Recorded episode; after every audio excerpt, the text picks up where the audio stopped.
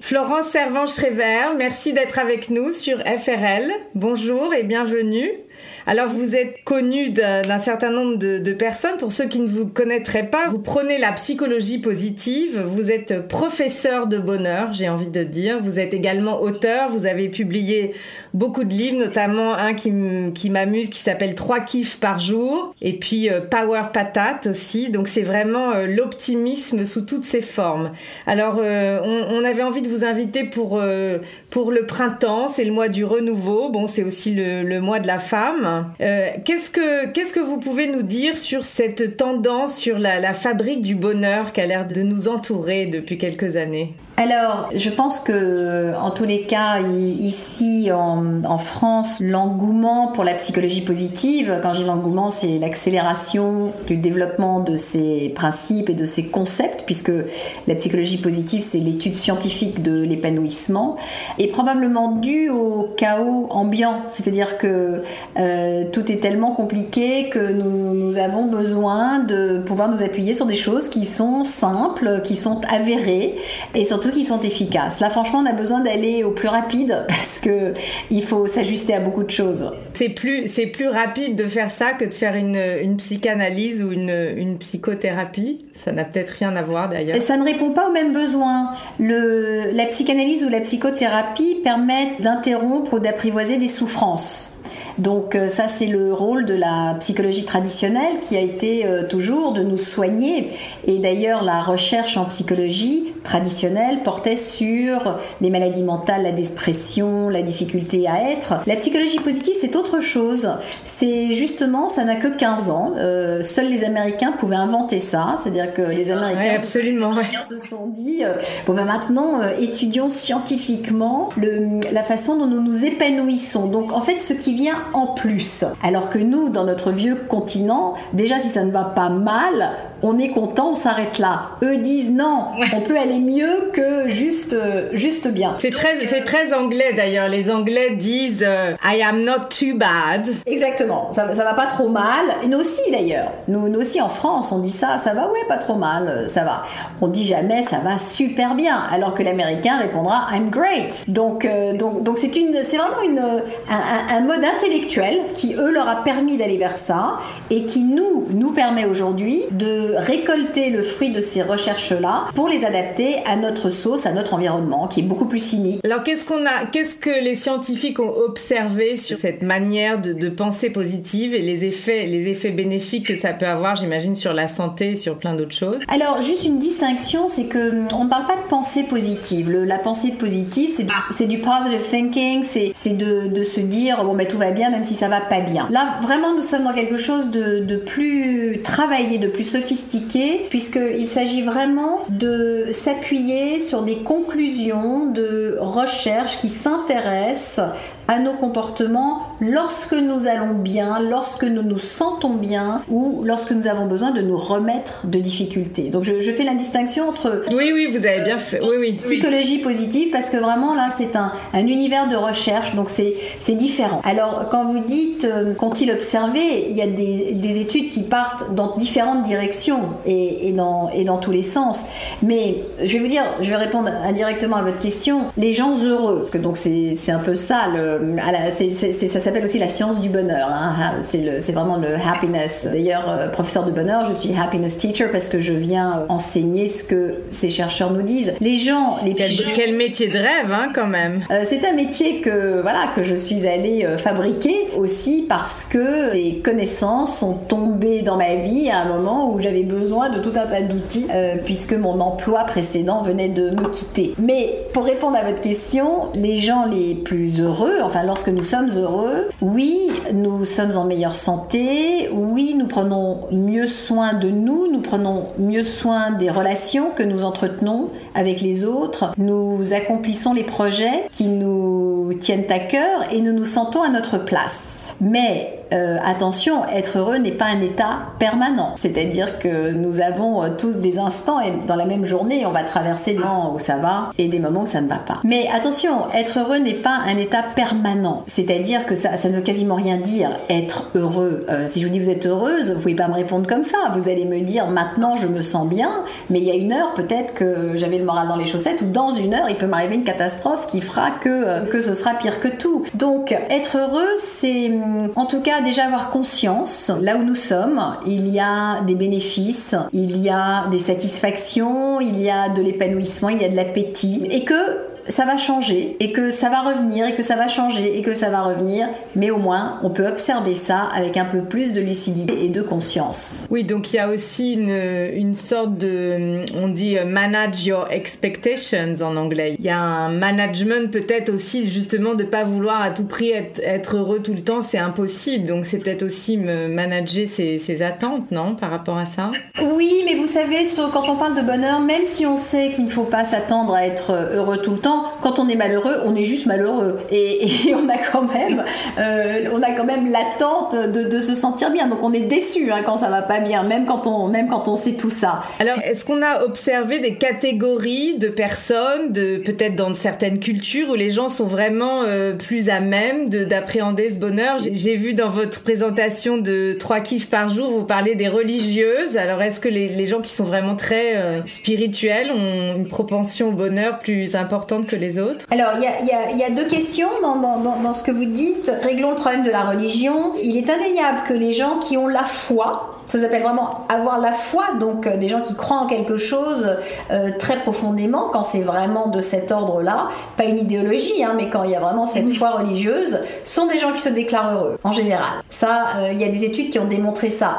Ça ne veut pas dire qu'il faut avoir la foi. De toute façon, la foi, ça ne se commande pas. On l'a ou on l'a pas. Mais c'est vrai que si jamais on l'a, eh bien, en effet, ces gens-là sont heureux. Est-ce qu'il y a par ailleurs, mais on ne peut pas juste catégoriser en disant tous les religieux sont heureux, mais la foi, c'est vrai, aide à se déclarer heureux. Maintenant, est-ce que tous les gens, euh, comment catégoriser les gens qui sont heureux ou pas euh, C'est un, mélange assez subtil, le fait de se déclarer heureux. D'abord, il y a des dispositions génétiques. Donc, euh, nous ne sommes pas tous égaux devant la capacité à ressentir du bonheur. Donc déjà, il y a une différence qui vient de là. Ensuite, il y a des circonstances les circonstances extérieures autour de nous, là où nous vivons, comment nous vivons, quels sont les facteurs, quel est notre état de santé, quelle est la météo, quel est euh, euh, notre niveau de richesse. Tout ça, ce sont des conditions extérieures dont la bonne nouvelle est que finalement, elles ne comptent pas tant que ça. Hormis, évidemment, si vous êtes dans un pays en guerre, là, c'est déterminant. On est d'accord. Je ne vous parle pas des excès, mais dans la vie occidentale que nous menons, nous ici, eh bien, euh, les facteurs extérieurs sont finalement assez, assez faibles. Et puis, c'est compte pour 10 en fait, uniquement. Mais c'est très peu, alors que en fait nous remettons notre bonheur très souvent à tout un tas de choses extérieures comme ça. Il va rester, parce que le conditionnement génétique, donc la prédisposition, compte-elle pour la moitié, pour 50%. Et il va donc rester 40% de notre bonheur sur lequel nous avons la main. Et nous avons la main, non pas sur nos émotions, parce que nos émotions vont nous traverser quoi qu'il arrive. On, ne commande pas, on ne contrôle pas les émotions positives ou négatives. Vous êtes triste, vous êtes triste. Hein. On peut pas dire non, j'arrête, je ne suis plus triste. Ça marche pas comme ça. Mais nous pouvons conditionner l'interprétation que nous faisons de ce que nous vivons. Et il faut bien se rendre compte que ce qui compte n'est pas tant ce qui nous arrive que ce que nous faisons de ce qui nous arrive. Nous arrive, d'accord. Donc c'est l'interprétation qu'on en fait. Voilà. Bah, je vous donne un exemple tout, simple. Euh, imaginez, alors euh, à Londres, ça ne vous arrive peut-être pas, mais hum, à Paris, il nous arrive de marcher dans une crotte de chien. ça nous arrive pas tellement ici, c'est vrai. Non, mais il y en a beaucoup moins, mais c'est un exemple. Que, quoi qu'il arrive. Imaginez un, exemple comme ça. Donc, et que immédiatement après, vous tombez sur une flaque d'eau. Donc, soit vous pestez en disant ah, ça tombe toujours sur moi, etc. Soit vous vous dites il y a une flaque d'eau, génial, je peux nettoyer ma chaussure. Vous voyez, c'est pas la même interprétation de la même situation. Et c'est comme ça à peu près tout le temps. D'accord. Vous avez eu un gros succès avec votre livre 3 kiffs par jour. Vous allez nous livrer quelques, quelques kiffs qui vous sont euh, une, une, aide tous les jours. Vous avez des, conseils à nous donner, euh, à part de, de lire le livre, bien entendu. Alors, justement, un kiff, ça n'est pas quelque chose de prédéterminé, un mode d'emploi où on vous dit, euh, voilà, manger de la glace à la vanille va vous rendre heureux. le kiff, c'est ma traduction de tous les travaux qui ont été autour de la gratitude et de l'importance que prend la gratitude dans notre interprétation de la vie, puisque lorsqu'on réalise des études, on envoie des gens comme ça euh, noter pendant euh, une semaine d'affilée, deux semaines d'affilée ou trois semaines d'affilée, le soir, trois choses pour lesquelles ils ont envie de dire merci, donc trois choses pour lesquelles ils sont grateful. C'est vraiment cette sensation de,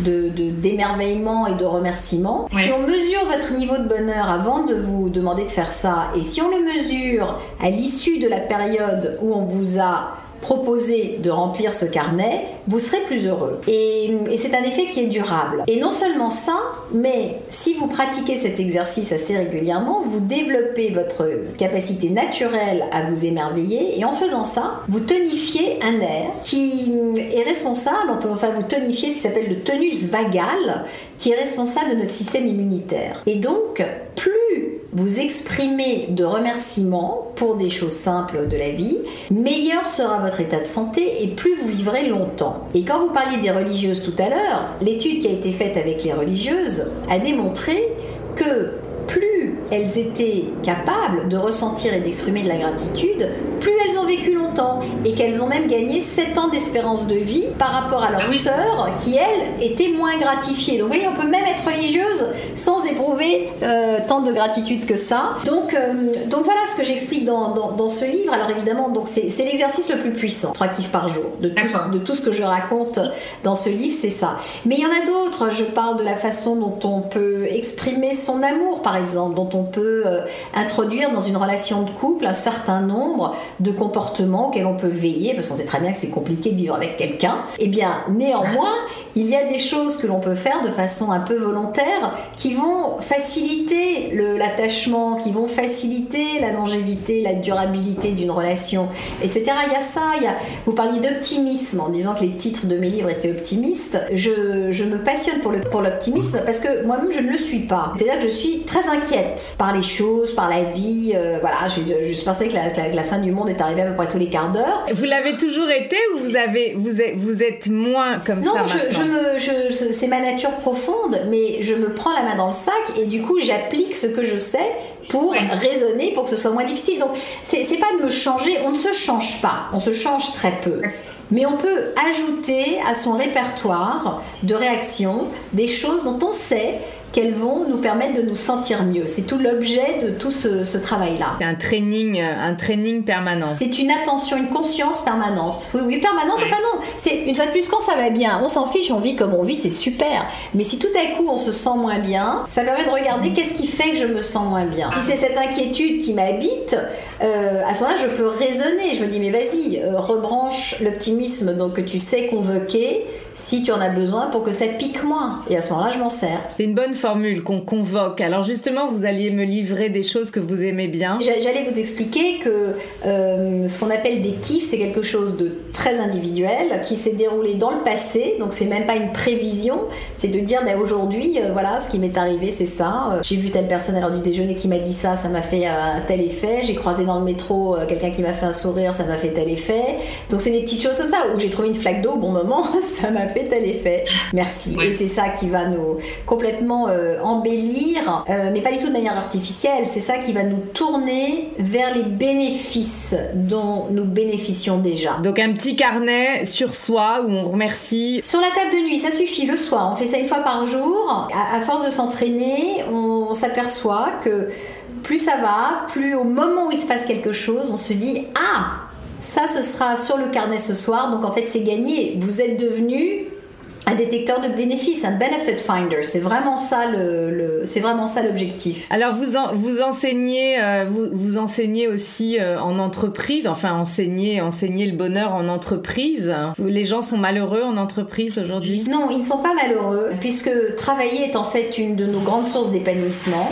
Euh, quoi qu'on raconte, hein. on a envie de diaboliser le fait de travailler, mais c'est faux. On a besoin de non, j'y crois. Oui. On a besoin de s'exprimer et où, où fait-on ça? Euh, heureusement, dans 90% des cas, on fait ça dans sa vie professionnelle, dans la relation qu'on a avec les gens qui nous entourent, etc. Donc non, les gens ne sont pas malheureux. Mais les entreprises ont compris que pour équilibrer la vie que les gens menaient là, parce que c'est quand même la plus grosse partie de notre journée, eh bien, ça n'était plus un gros mot que de parler justement de bonheur et d'épanouissement. Et on ne peut plus juste nous traiter ou traiter les, les collaborateurs comme des entités qui viennent fournir une masse de travail pour l'entreprise, mais que en fait c'est une vie. On, vit là. Donc, comment vit-on les uns avec les autres? Nous sommes tellement nombreux. On a besoin de plus en plus de codes pour, euh, voilà, pour fonctionner ensemble, pour se remettre les, les idées en place, euh, pour se souvenir que nous aimons faire ce que nous faisons, pour euh, aller chercher ça et le ressentir. Très bien. Alors, quel est un message que vous voulez nous laisser pour le renouveau, le printemps, les bonnes résolutions? J'ai peut-être peut-être un message destiné aux femmes. Est-ce que vous pensez que les femmes sont plus à même d'appréhender le bonheur que les hommes? Est-ce qu'elles sont plus optimistes peut-être? Alors il n'y a pas de compétition, tout le monde a le droit au bonheur, que, l'on soit un homme, que l'on soit une femme, euh, ça n'est pas notre, heureusement, ça n'est pas notre, notre genre qui va déterminer notre, notre droit au bonheur. Euh, d'abord, se, se dire que nous avons entre les mains plus que nous ne pensons et que euh, le cerveau est tellement rapide pour aller déterminer ce qui nous manque ou ce que nous n'avons pas. On regarde le voisin et on se dit ah là là mais j'ai pas ça etc. Que nous, passons beaucoup moins de temps à, repérer euh, ce que nous avons, ce à quoi nous tenons, ce, dont nous ne pourrions pas nous passer. Ce, c'est cette autre liste qui, pour une fois, nous permet de, de, voir non pas si le verre est plein ou vide, mais de voir qu'il y a plein de choses dans la carafe et que euh, on peut s'en, verser un, un, petit peu plus.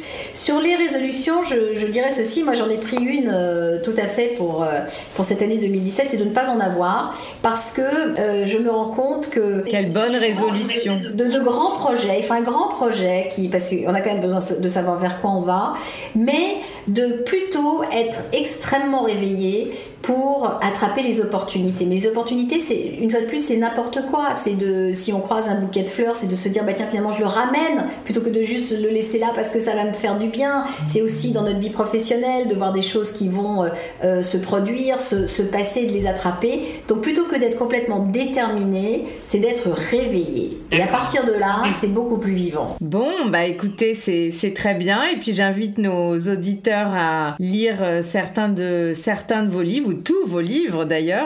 Alors, je peux, je peux vous en. Je peux, vous en. Alors, dans, la séquence, euh, trois kiffs par jour, en effet, c'est ma rencontre initiale avec la psychologie positive et ce professeur de Harvard qui s'appelle Tal Benchar, auprès duquel j'ai appris tout ça. Power Patate, c'est vraiment une histoire de, de super pouvoir, c'est-à-dire quels sont les ingrédients qui nous permettent de nous sentir vraiment à notre place et de prendre du plaisir à faire ce que nous faisons. Et plus récemment, je me suis lancée dans une aventure avec euh, deux autres femmes qui sont thérapeutes, elles. Et nous avons créé une pièce de théâtre que nous adorerions venir jouer à Londres qui s'appelle La Fabrique à Kiff. Ah, très bien. Euh, tout à fait théâtral. C'est la première fois au monde, comme je suis maintenant euh, euh, copine avec les chercheurs en psychologie positive, j'ai vérifié, c'est la première fois au monde qu'il y a un spectacle de psychologie positive. Et il y a un livre également qui porte le même nom, La Fabrique à Kiff, ou si jamais on n'a pas l'occasion de venir au théâtre, eh bien on peut apprendre la même chose, pratiquer des exercices et avoir plein de tips et de choses très pratique à faire dans ce sens-là. Bon, bah écoutez, je vous remercie. Merci beaucoup, Florence Servan-Schreiber, et plein de plein d'optimisme alors pour cette pour cette année 2017 et le et le mois qui vient. Merci beaucoup. Merci beaucoup. Au revoir. Le M Show. Nathalie Lemoyle, bonjour. Merci d'être avec nous dans le M Show sur FRL. Alors on est euh, mois de la, de la femme, on, est dans cette émission euh, sur euh, l'énergie féminine et j'avais envie de vous inviter aujourd'hui puisque vous êtes un, un, mentor, vous coachez des entreprises et des organisations sur les nouveaux modèles d'organisation qui mettent en scène l'énergie féminine dans leur, dans leur modèle d'organisation. Vous travaillez sur un leadership que vous définissez comme le leadership en quatre dimensions. Alors vous allez nous, nous expliquer ça. Moi, ce que j'entends en introduction, c'est que le modèle très masculin, power, ego, etc., ne fonctionne plus et qu'aujourd'hui, on, on, a besoin de, féminin ou d'énergie féminine à, l'intérieur des entreprises. C'est le yin et le yang, j'imagine. Oui, tout à fait.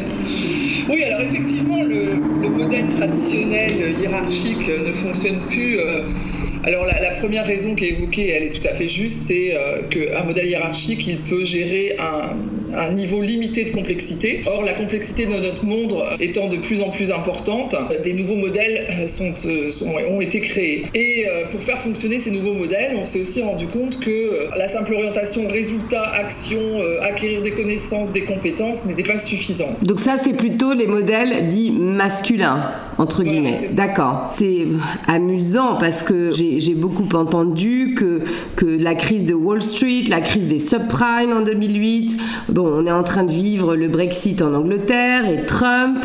On a vécu en France et, énormément de stress avec tout ce qui s'est passé chez, France Télécom, énormément de suicides. On n'a jamais parlé autant de burn-out. Alors, est-ce que ce sont les anciens modèles qui s'écroulent? Oui, tout à fait. C'est-à-dire que, donc, on parlait en introduction des, quatre dimensions. Donc, il y a effectivement la dimension euh, physique euh, chez l'être humain qui est euh, être orienté résultat, la capacité à passer à l'action et qui est absolument nécessaire.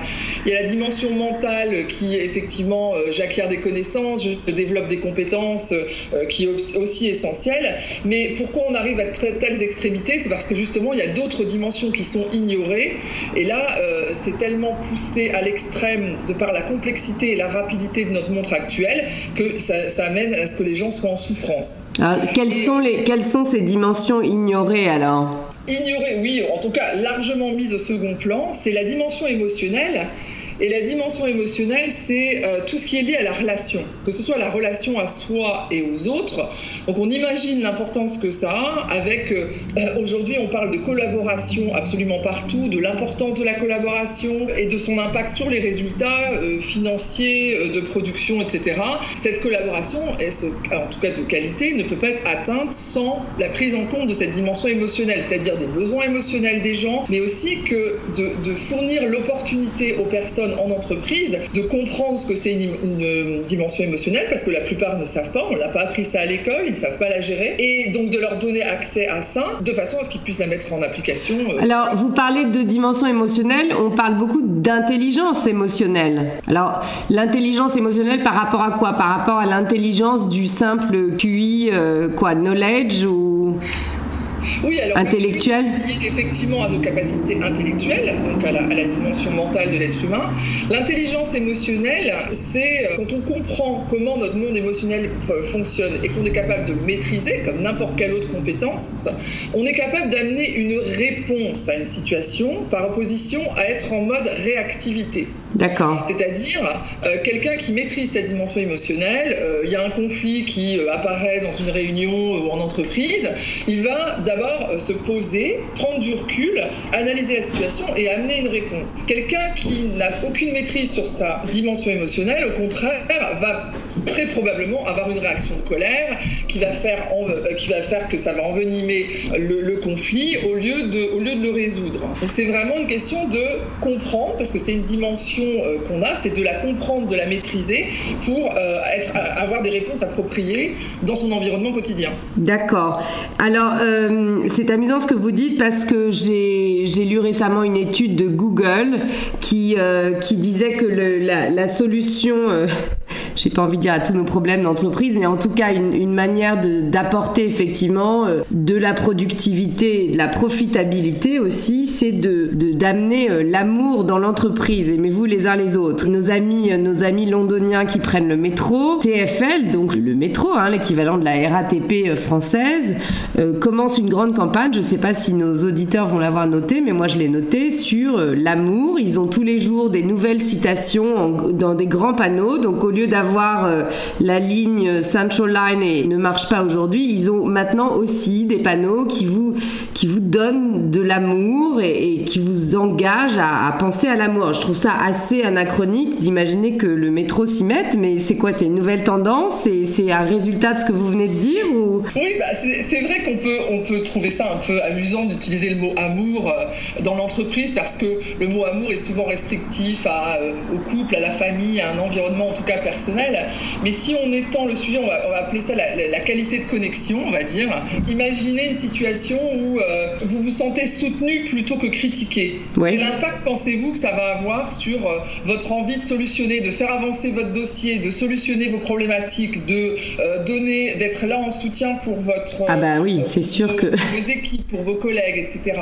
C'est aussi simple que ça. La qualité de la connexion va avoir un impact absolument direct sur le niveau de motivation, le niveau d'engagement, les capacités que vous allez mobiliser pour résoudre, faire avancer, mener vos projets à bien, gérer vos équipes, etc. etc. Oui, bah d'ailleurs, euh, et, dans, et dans cette même émission, on a des invités qui parlent du bonheur au bureau, du happiness at work, etc. Donc c'est quand même dans, dans cette veine-là. Alors vous parliez d'une quatrième dimension qu'on ne l'oublie pas parce que sinon on n'a pas l'image complète. Oui, alors la quatrième dimension, c'est euh, la dimension spirituelle. Alors je sais que ce mot euh, peut faire peur. J'avais moi-même beaucoup de réticence à l'utiliser pendant longtemps et je me suis dit euh, finalement j'entretiens cette espèce de d'ombre autour de ça alors qu'il n'y a aucune raison. La dimension spirituelle, c'est simplement comprendre que tout est énergie, que nous sommes énergie. Il n'y a rien de magique ou de quoi que ce soit derrière ça. La science et notamment la physique quantique l'a prouvé. Beaucoup de scientifiques ont publié des choses qui ont été aussi vulgarisées, donc c'est vraiment accessible à tout un chacun aujourd'hui. De comprendre ça est très important parce que ça a un impact aussi sur la façon dont notre euh, cerveau fonctionne. Et ça, c'est les neurosciences qui l'expliquent. Il y a aussi beaucoup d'informations à ce sujet pour ceux qui veulent s'y intéresser. Et pourquoi moi je, trouve cette, cette dimension euh, importante C'est parce que derrière ça, il y a aussi nos facultés de, Alors là, on va parler d'une autre forme d'intelligence, c'est l'intelligence transformationnelle. Oula, c'est un, un, mot, c'est un mot intellect. Voilà, mais c'est-à-dire qu'on voit partout, personne n'ignore que notre monde est en, en transformation. Donc l'idée, c'est d'acquérir des nouvelles compétences qui nous permettent de naviguer avec beaucoup plus de facilité et d'aisance dans ce monde d'aujourd'hui qui euh, en mouvement perpétuel. Alors la dimension spirituelle, euh, donnez-nous un exemple par exemple d'entreprise qui, euh, avec qui vous travaillez, qui, qui, mettent ça en forme, parce que ça paraît un peu abstrait euh, vu comme ça. Un, des éléments, pour, pour, donner des choses concrètes, un des éléments de l'intelligence transformationnelle, c'est d'avoir une vision qui soit basée sur, un sens, sur le sens. Donc comme vous citiez au début, je travaille beaucoup avec Decathlon, qui est donc une entreprise un peu modèle dans cette nouvelle, dans cette nouvelle tendance, puisque euh, c'est quand même une entreprise internationale de 80 000 salariés à, peu près et ils ont vraiment transformé leur système en passant de 11 niveaux hiérarchiques à 4. D'accord. les changements, vous imaginez que ça. Que ça... Oui, c'est ça. On, a l'impression que les modèles pyramidaux des organisations, les modèles hiérarchiques pyramidaux, euh, c'est fini. On est dans des modèles transversaux maintenant. C'est ça, plus, plus linéaires, plus horizontaux? Qu'on appelle organique. Organique. C'est-à-dire que. Euh, je vais représenter le modèle euh, hiérarchique comme un carré où tout est structuré, il y a un chemin, que ce soit pour l'évolution des salariés, que ce soit pour les process, etc. Et je dessinerai les nouvelles formes d'organisation. Alors c'est vrai qu'en entreprise, en France, on utilise beaucoup le mot entreprise libérée, mais moi je préfère la transformation managériale. Et eh bien imaginez le carré dessiné simplement avec des points. Oui. C'est-à-dire qu'il y a des espaces entre et, et finalement le modèle, il a une vie par lui-même. C'est-à-dire l'idée de base de ces modèles-là, c'est de ramener euh, le pouvoir de décision et de réactivité au plus près de chaque euh, acteur du système. Donc c'est quoi? C'est de remettre vraiment l'humain et le talent humain comme acteur de l'entreprise? Exactement. Par exemple, chez, chez Decathlon, même une caissière a un périmètre de responsabilité bien plus important que dans une euh, entreprise classique, parce que effectivement, quand elle est confrontée à un problème, plus elle a les capacités, effectivement, d'un côté, mais aussi la latitude d'amener une réponse immédiate euh, au problème, plus c'est performant. D'accord. Plus le client est satisfait, parce que c'est un, critère très important, et plus les choses avancent de façon ce qu'on appelle nous organique. D'accord. Alors, les bénéfices pour les entreprises, euh, peut-être vous allez nous laisser sur une, une, conclusion, les bénéfices pour ces entreprises d'intégrer donc ces quatre dimensions, j'imagine, sont évidemment positifs. Donc, comment mesure-t-on le succès de ces entreprises qui font appel aux, aux quatre dimensions et j'imagine qu'ils font en sorte que leurs employés travaillent leurs quatre dimensions également? Effectivement, là-dessus, mais introduire aussi en citant euh, Frédéric Laloux avec son ouvrage Réinventer les organisations, qui euh, quand même pose des, concepts importants. Euh, euh, qui est une bonne base de, de, réflexion sur ce sujet. Et donc, il a étudié plusieurs entreprises qui ont fait ce chemin. Et la première chose, c'est que ce sont des entreprises qui, sont, euh, qui obtiennent de meilleurs résultats financiers euh, en comparaison avec d'autres entreprises similaires de la même industrie. Et l'autre gros problème, c'est des entreprises qui ne seraient absolument plus attractives pour les nouvelles générations. Et je me souviens avoir entendu quelqu'un chez Decathlon me dire, nous, on ne veut pas être une entreprise qui, dans 5 ans, a la réputation de, bah non, moi, j'ai pas envie d'aller bosser là. Bah oui, parce que j'imagine, on parle beaucoup des millennials, mais encore plus les centennials, c'est-à-dire tous les jeunes qui sont nés après les années 2000, qui sont nés avec une, une tablette et un, et un, smartphone dans la main. Effectivement, des modèles classiques comme on a pu euh, connaître euh, nous euh, il y, a, y, a, quelques années, ou en tout cas des générations précédentes, c'est vrai que ça paraît complètement antinomique avec les, les, la manière dont les jeunes travaillent, fonctionnent aujourd'hui. Exactement. J'ai deux enfants qui sont dans, dans, leur vingtaine et qui ont un regard assez perplexe sur, euh, sur l'entreprise classique et, et, comme leur génération. Donc ça, c'est donc on parle oui d'attractivité pour euh, pour les, les, leaders de demain finalement. Et l'autre chose, comme vous l'avez mentionné tout à l'heure, c'est aussi une réponse à tous ces problèmes de burn-out, de suicide, de la souffrance au travail. C'est vrai qu'en France, euh, le burn-out va être, si ça n'est déjà pas déjà fait, considéré comme une maladie professionnelle. Ouais.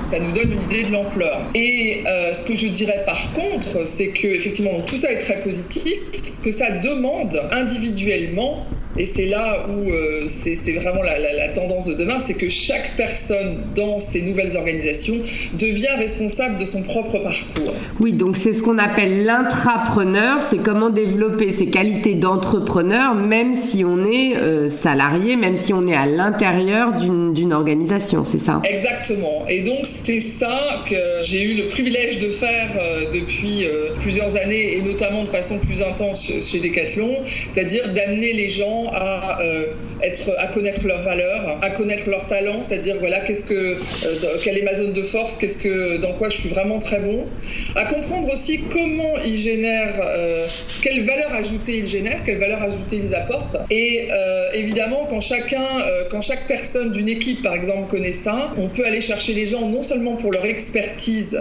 métier, mais aussi pour les talents particuliers qu'ils ont les uns les autres. D'accord. Ça, ça nourrit et ça décuple euh, Donc presque les talents, dans ce cas-là, presque personnels. Du coup, on, est, on arrive en un tout.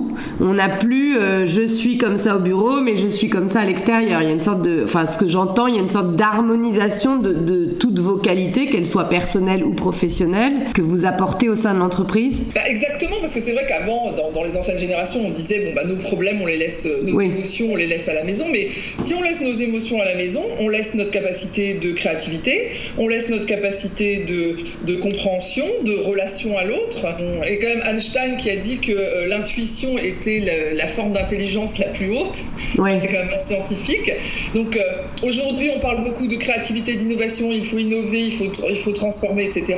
Ça se fait pas à partir de la dimension physique et mentale. En tout cas, certainement pas que. Oui, ou en tout cas, faut avoir l'espace, j'ai envie de dire, dans la tête de pouvoir euh, créer. Effectivement, et si on est inondé d'emails et de rigidité, de structure et de, et de hiérarchie, on peut imaginer que ça fait un, barrage à, la créativité.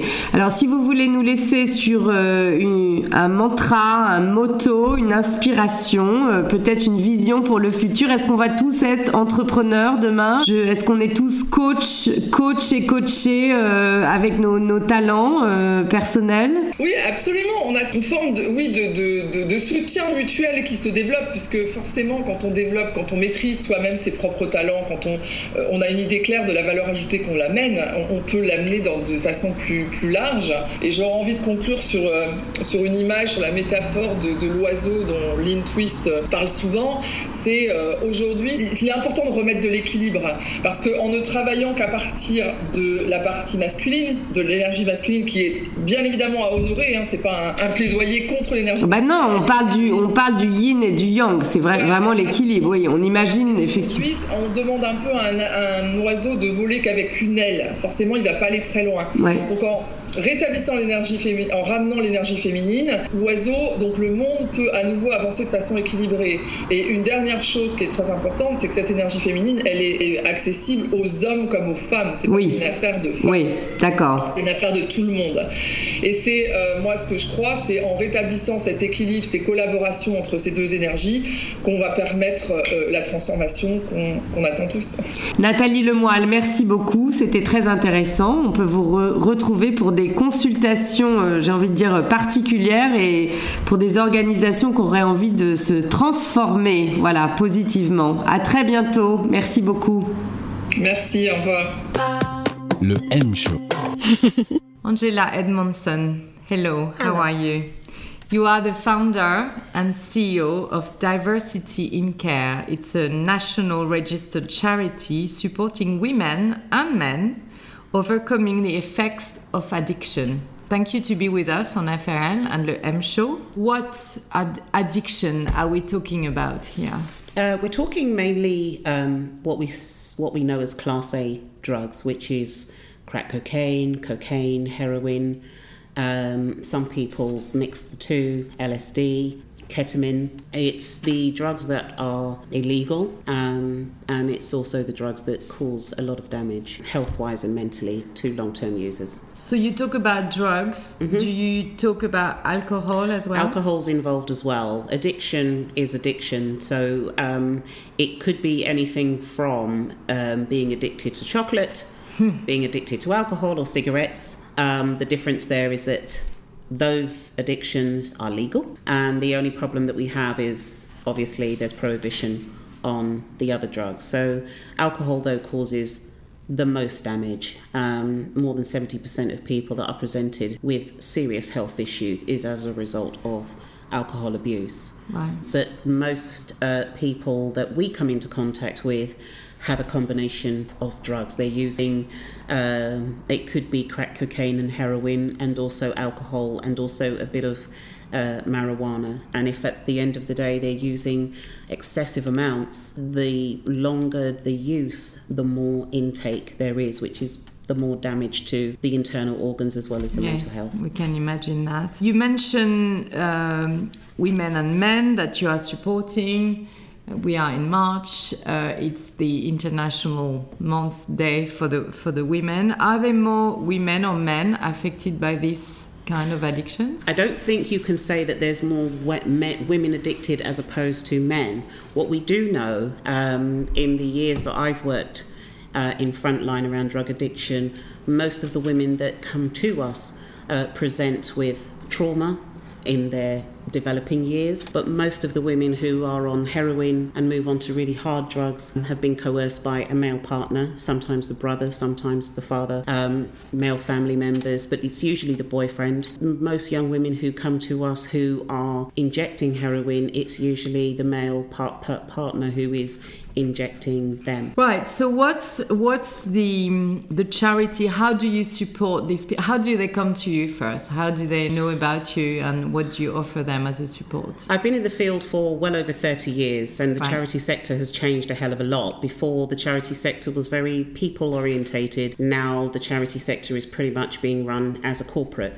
Yeah. And when you're working with human beings, that's sort of a contradiction in terms really. Most of the women that come to us are coming from prison, they're coming out of hospital, they've been engaged in the criminal justice system, or they've got serious health, health issues which put them at risk. So we work very well with the local services, the local drug and alcohol services. We also work very well with the hospitals, especially um, the bloodborne virus department because many women present with hepatitis uh, C. They also present with HIV as a result of their chaotic lifestyle right. due to the drug addiction. Mm-hmm. So they, these women come to you via hospital or, or different support group that they might uh, encounter, and then what is the first thing you, you do for, for these women that come to you? We have to make an assessment. We get the paperwork sent over by the referring agent.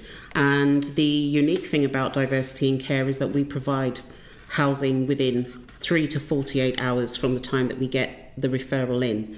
For most women who've been sleeping on the streets or they are uh, sofa surfing, which means they're living with somebody just for a roof over their head, they usually come with quite a lot of uh, issues, and it's You, it could be around rape, being uh, uh, prostituted, or basically being used to sell drugs. So when they come to us, they've got ingrained uh, issues, and added to that, their children are usually taken away, they're homeless, and in this country and most of the Western world, a woman using drugs is still frowned upon. They're seen as scum, unfit mothers, um, really uh, derogatory name. So we find that over the 30 years that I've been in the field, there's a hell of a lot of support and has been a hell of a lot of support for men with addictions, mm-hmm. but very little for women. And now that we've reached the housing crisis in the UK, women are still being mar- marginalised when it comes to accessing treatment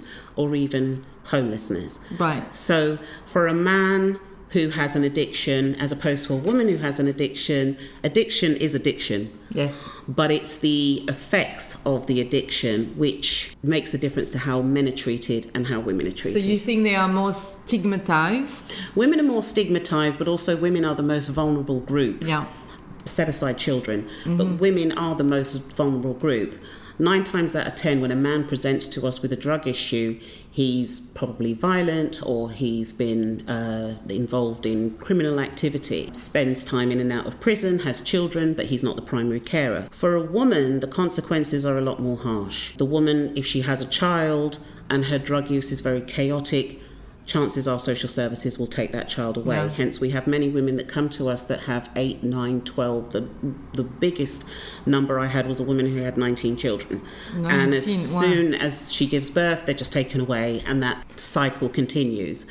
The other thing with women who have a drug issue, they're more likely to be raped, they're more likely to be trafficked, they're more likely to suffer domestic violence. Yes, yeah, so they're more escalating. Li- that's it. They're more likely to have mental health issues when they come to mm-hmm. us. So you you house them, so yep. sometimes not with the children. I get that. And then what do you do? Because they, they come out from treatment, they, they being housed is one thing, but obviously if you have all these issues to deal with, what else do you give them in support so since, that they get since the change fit mentally? Sorry, since the change um, in the way charities are funded, um, and with the escalating cuts that are going on to the charity sector and local authorities, it means that small charities, or should I say specialist charities like ours, we're having to work in partnership with the more established uh, charities. So, in order to keep our overheads down, somebody could come to us, say a woman comes to us, and we do agree to house her, she will be given a, a room, she will be given the freedom to come and go, she will be monitored on a weekly basis by her key worker, so she's getting that support. Right. We also provide an independent support plan. So, we're basically working with that individual at a time where they are now very serious about wanting to deal with their recovery.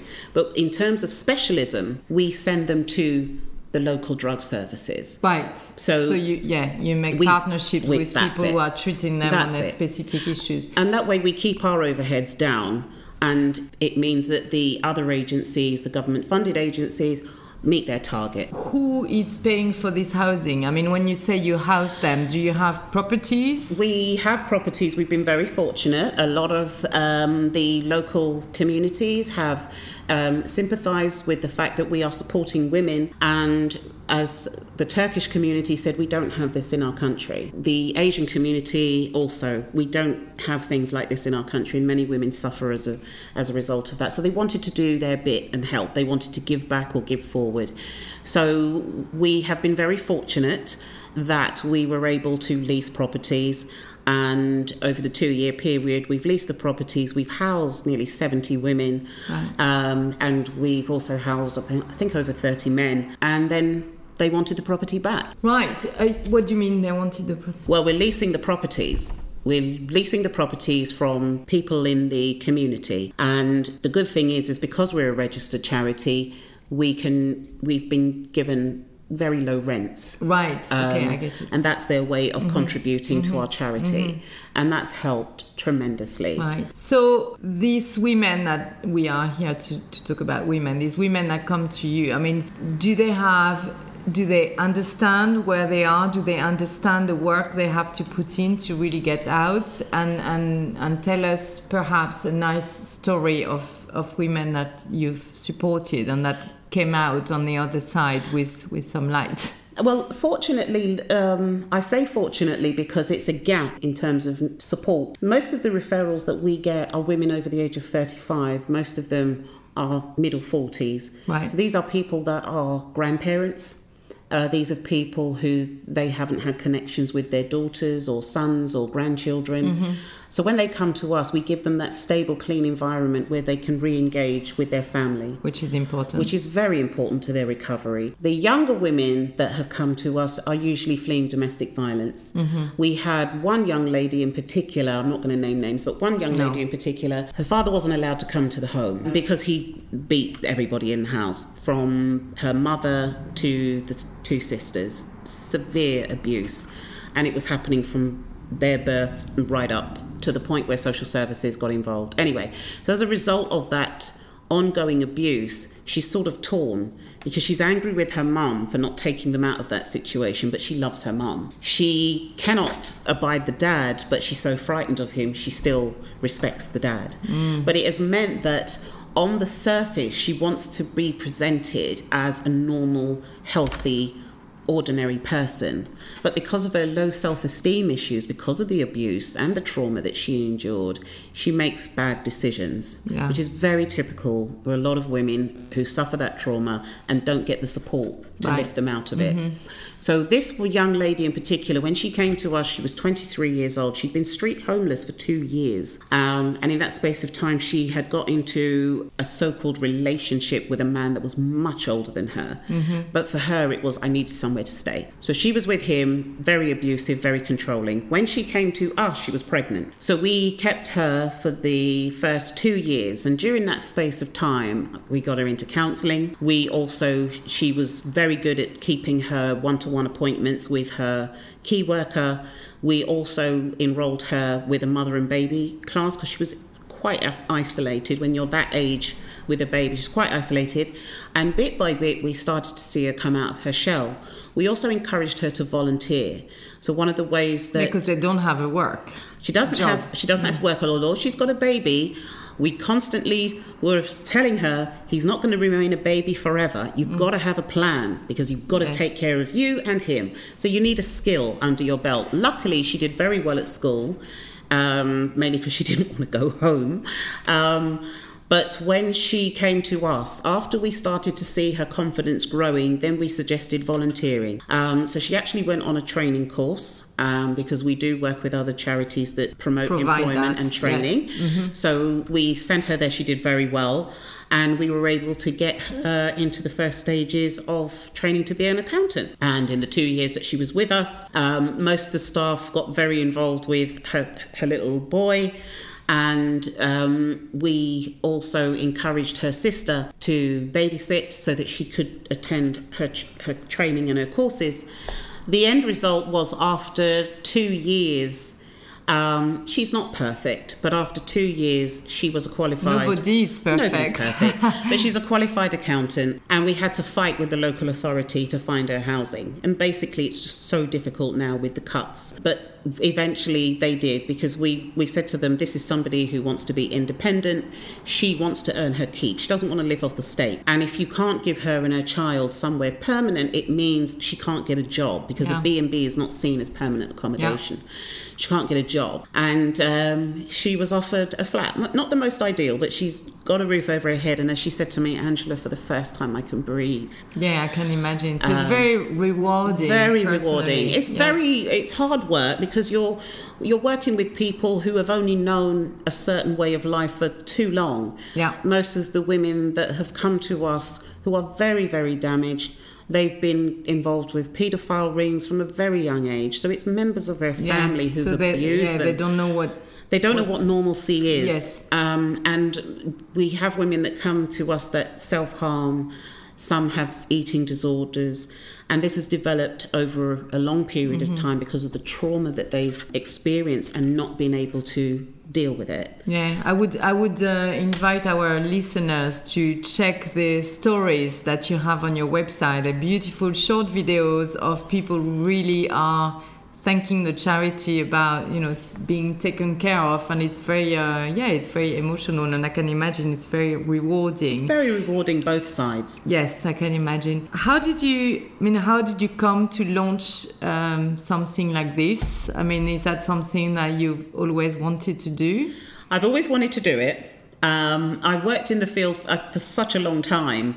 You see the gaps and you see where you could actually do better, so to speak. So I waited until my children were a certain age and then I was asked to come into a borough to turn a crack service around, which I did. And I did it very quickly and was told you should be running your own charity. Right, amazing. So that was in how, 2005. how I mean, you say you, you, you turned it around. What do you think you have special or your way in? What what's your What's DNA to to manage situation that I'm sure can be very difficult to turn around? our DNA is is is what what makes us so unique. Um, we're not the only people doing it, but we we I can say we do it quite well, um, and we're always willing to learn so that we can improve on the service. But the reason we do quite well is number one, we take people in very quickly. If there's a vacancy and they're ready to turn their lives around, we're there Yes. for them. The other thing, we don't treat people with kitten gloves. If somebody's been through a paedophile ring at the age of five through till the age of 12, I don't think you raising your voice or, or, or um, challenging them is going to destroy them. They've been through the worst of it. You find that the women are the most resilient because they've had to survive, but we give them the tools to survive in a self loving way so to speak. We take people in and we provide that one to one counselling, and that way we get to know them as an individual. What motivates them? What's their passion? Most of the women over the age of uh, 30, 35 that come to us had a career and then something went wrong Yeah. and they couldn't get it together. So you get them back on on their on their Yes. true self. True self, and it's about giving them the support every step of the way. Um, what you and I take for granted in terms of going to the GP, or if we have a spot, we go and get it, that's very terrifying for those women. So we give them the support and the encouragement to reach the other side. Hence, we always say we work with people from crisis to confidence. What's your main challenge today, and how can we help? Um, the the main challenge for us today as a charity is funding. Um, we are looking to raise um, quite a bit of money. What we have done because of the ch- the changes in housing, we have now decided to open a day service, and we are looking to raise at least twenty five thousand to get that started. Right. Sounds like a big number, but many people contributing, it, it can be done. Of course, yeah. Um, we've been very fortunate to have a lot of support in the past, but today I'm actually looking for volunteers, especially admin people who are skilled in branding and marketing. We are looking for somebody, and it could be that people volunteer for one day, a few hours a day, a few days a week, or um, for for a month. It, it, it's really down to what people can contribute comfortably. Right. So we're looking for second-hand leather settees. We need four two-seaters. I'm very specific because Yes, you are. um, we we've got a, a lovely space now um, where we can actually have people that are, when they come they're comfortable enough to stay. yes. Um, and we are also looking for a printing firm that might be able to print our stuff for us pro bono. The reason I'm asking for this is we've recently moved, and as we are now, there are corporates who have worked with us in the past, and it does help a hell of a lot, especially printing our literature. We've got new brochures to do, um, our new business cards, and uh, our s- small magazines, etc. So if a printer is willing to do that for us, we can provide the graphics, etc. We just need to get that done. Right. So this is launched in um, Yes. in in the air, right? Yes. to know more about the charity diversityincare.org .org.uk. .org.uk. So diversityincare.org.uk. And diversity in care is one word. Diversity in care, Care. but it's one word. Right. .org.uk. Right. And okay. we're based in East London. Right. Well, thank you very much. That was Angela Edmonston from Diversity in Care. Thank you very much. Thank you, Miriam. Le M Show. Edith Lassia, bonjour. Merci d'être avec nous sur euh, FRL et dans le M Show. Vous êtes auteur, conférencière et coach et vous vous dites coach des femmes solaires.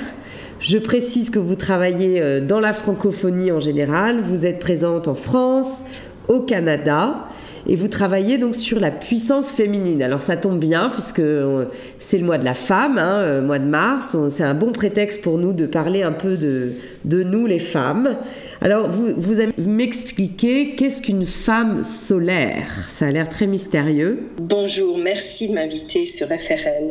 Alors, les, femmes solaires, une femme solaire, c'est déjà une femme rayonnante. Et j'ai un profond amour du féminin. Et j'ai, à mon âge, j'ai réalisé que pour pouvoir être rayonnante, ça m'a pris du temps.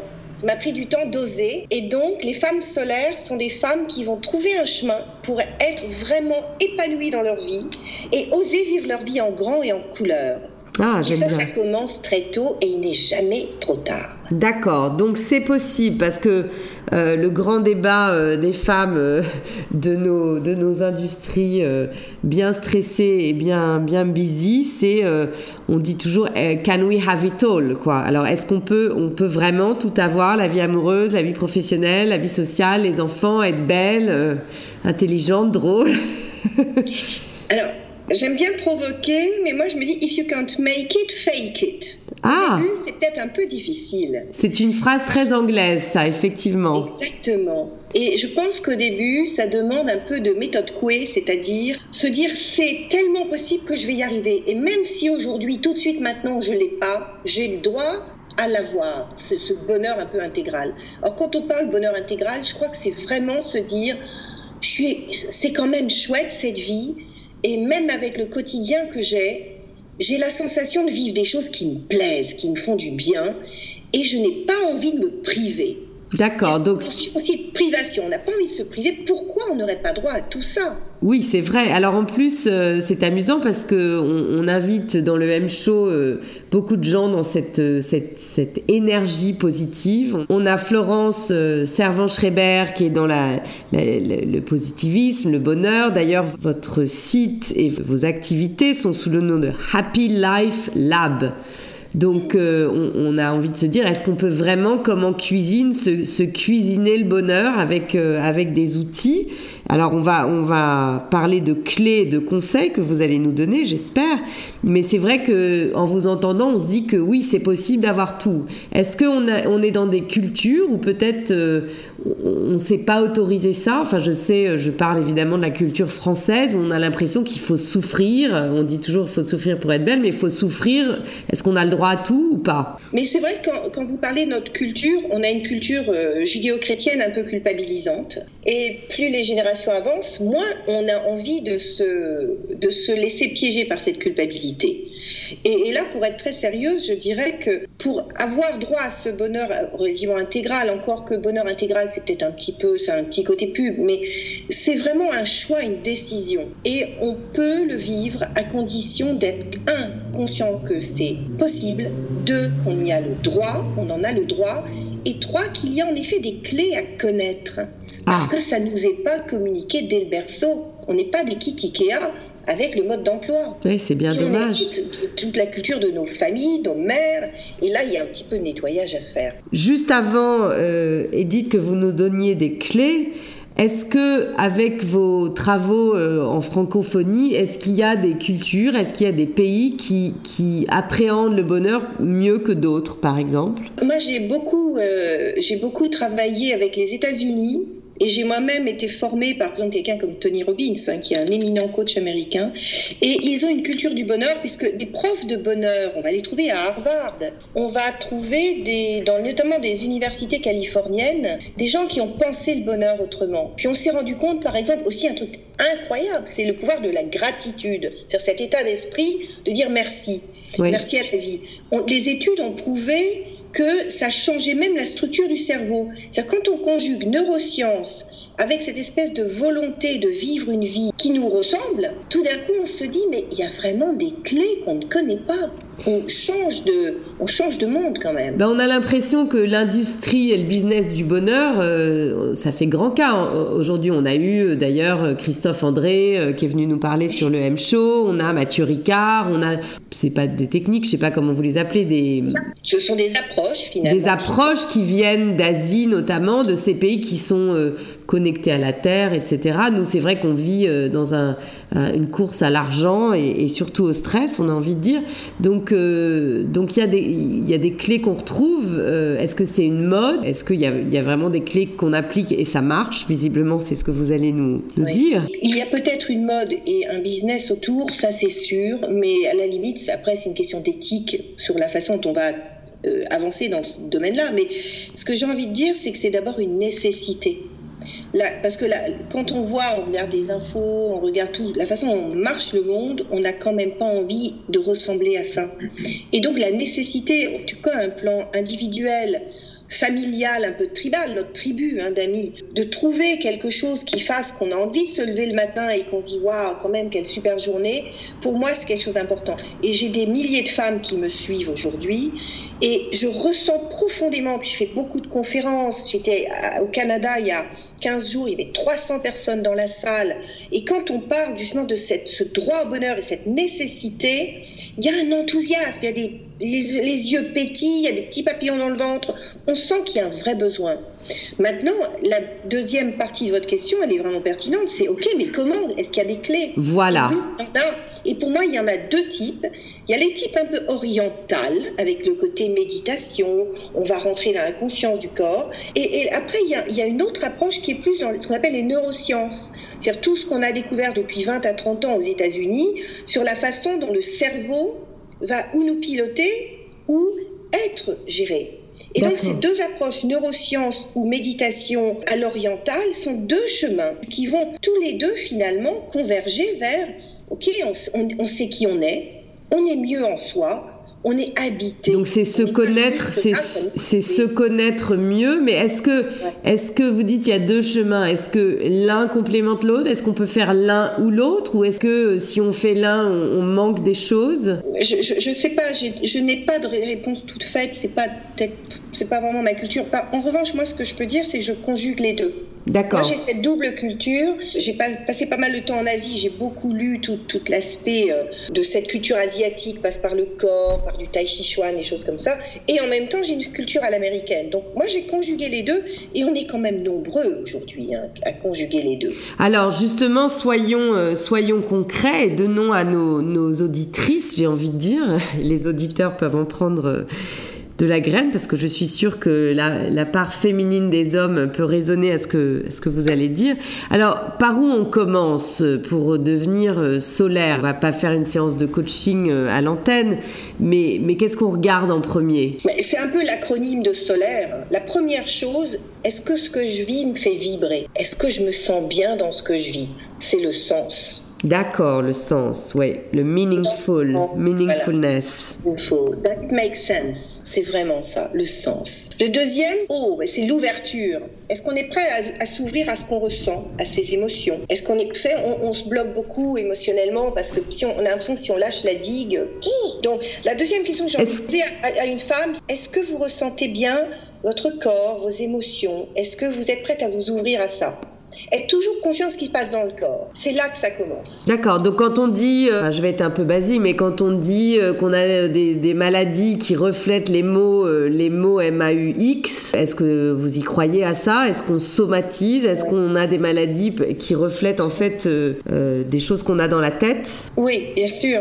C'est très juste ce que vous dites, l'histoire de la somatisation, parce que le corps, c'est un peu comme un fusible. Donc il prend tout. Si on n'est pas bien émotionnellement, le corps va créer des, maladies, bien sûr. Et si on a une maladie, la question peut se poser, puis il y a des tas de livres là-dessus. Allez voir qu'est-ce que émotionnellement vous avez pu bloquer, retenir, etc., ou vivre, et puis allez voir si ça vous parle. Moi, la question que je pose toujours, c'est est-ce que ça vous parle? Parce qu'en soi, on sait ce qui nous parle. En plus, il y, a le langage des anciens la peur au ventre, je ne peux pas le sentir.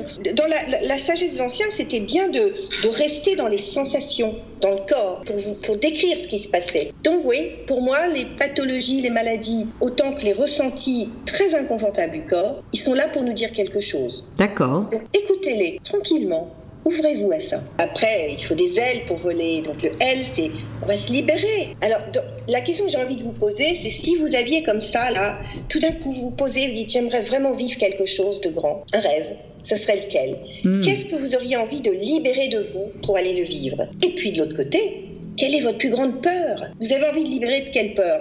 Peur de manquer, peur d'argent, peur de plus d'amour, peur de peu importe la peur. Quelle est votre plus grande peur? On a tous des peurs un petit peu récurrentes hein, qui reviennent comme ça. Donc le L, c'est se libérer, ce qui n'empêche d'être libre. D'accord. Donc c'est juste cette question. C'est quoi votre plus grande peur? Que mon mari parte avec une autre Que mon patron me vire Enfin, il y a plein de choses. Votre plus grande peur. Et c'est intéressant d'aller là. Et puis on est, on est entretenu dans les peurs, non? Quand on lit euh, la presse, quand on voit la télé, on suffoque de ces peurs-là. Ouais, on est nourri des peurs euh, et en plus, on a les peurs de nos propres euh, éducations et de nos propres parents. D'accord. Donc euh, des parents qui avaient peur, par exemple, que tu ne réussisses pas dans la vie. Oh ma chérie, tu, sais, c'est dur la vie. Ils nous ont nourris de ça. Mhm. Comme une plante à laquelle on va donner un engrais particulier. Donc il y a aussi un petit peu de, de temps en temps d'aller regarder. Tiens, c'est marrant cette peur-là. Oh, c'est marrant, ça me rappelle ma mère. Oh, ma mère, elle disait toujours cette phrase-là. Et comme par hasard, on l'a reprise. Donc il y a aussi des, peurs qui viennent de notre éducation. Oui, alors c'est amusant parce que vous parlez d'expression, hein, ne pas le sentir. Euh, j'en ai plein le dos, vous l'avez pas dit, mais ça me vient comme ça. Donc est-ce que aussi, alors on parlait des mots MAUX tout à l'heure, est-ce que les mots MOTS, cette fois, peuvent agir aussi sur, sur le corps, sur l'esprit? Tellement, bien sûr. D'ailleurs, le O, c'est aussi s'ouvrir aux émotions, donc ça libère la parole. Un exercice que je fais moi très souvent, c'est que vous avez une grosse colère, une, vraiment une émotion très forte, prenez un papier et lâchez, laissez votre main traduire tout ça en mots. Lâchez la parole. La parole écrite est très très puissante. Ah oui.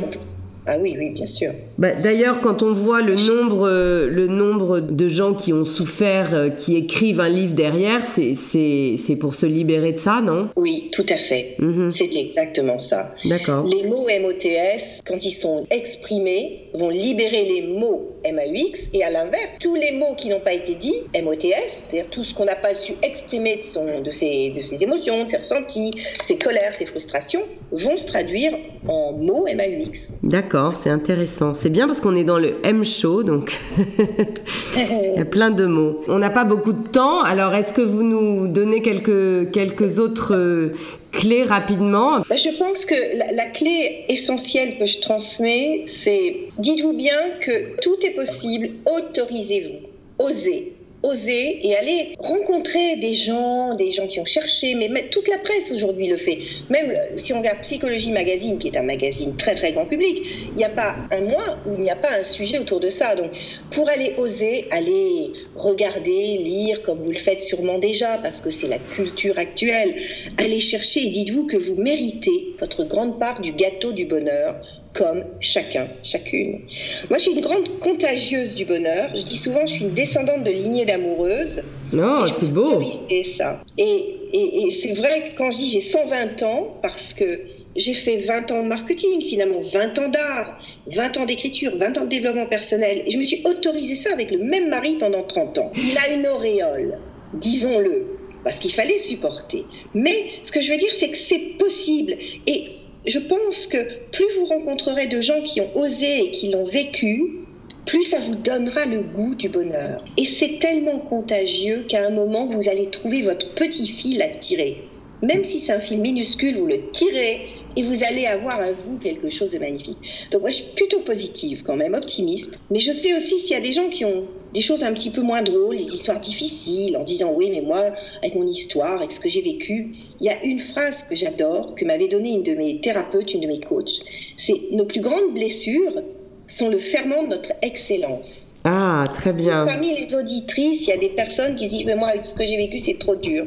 Ce que j'ai envie de vous dire, c'est que dans votre blessure, dans ce qui vous avait souffrir, il y a le diamant, il y a votre excellence qui, qui est là qui fermente. Donc que vous ayez eu un super passé, poussez la vitesse, passez à la vitesse supérieure. Et si vous avez eu des choses difficiles, vous pouvez le transformer et en faire quelque chose de grand, de beau, de fort. Et, c'est pour ça que je dis c'est possible, quoi que l'on fasse. Alors effectivement, vous avez euh, scellé une de mes questions. Je me disais, bon, vous êtes positif, ça c'est quand même un atout. Il y a quand même beaucoup de gens qui effectivement... Euh, et, beaucoup de femmes sans doute aussi qui se disent oui bon c'est bien gentil de vouloir oser mais mais comment faire? Alors ça sera ça fera peut-être l'objet d'une autre euh, d'une autre interview. En tout cas, euh, je sais que vous êtes auteur. Alors, quel est, quel est l'un de vos livres qu'on peut, peut lire euh, qui, qui, nous donne ces clés-là à, méditer, j'ai envie de dire? Les livres, j'en ai plusieurs. Et quand on va sur mon site euh, on a accès à tout ça. Donc, c'est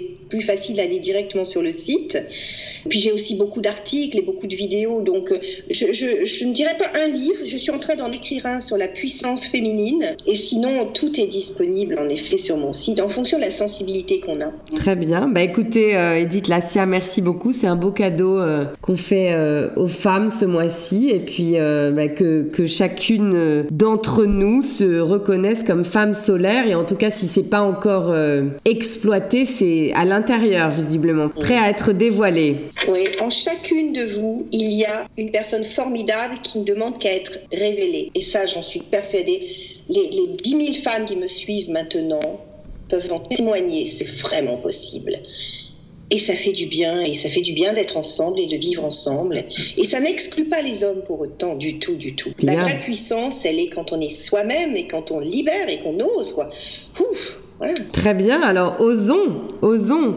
Ben écoutez, je vous remercie. On vous dit à très bientôt sur FRL. Et Merci puis, euh, et puis on, vous retrouve sur votre site editlacia.com. Merci beaucoup. Merci infiniment et au revoir à chacune d'entre vous et chacun d'entre vous. Le M Show.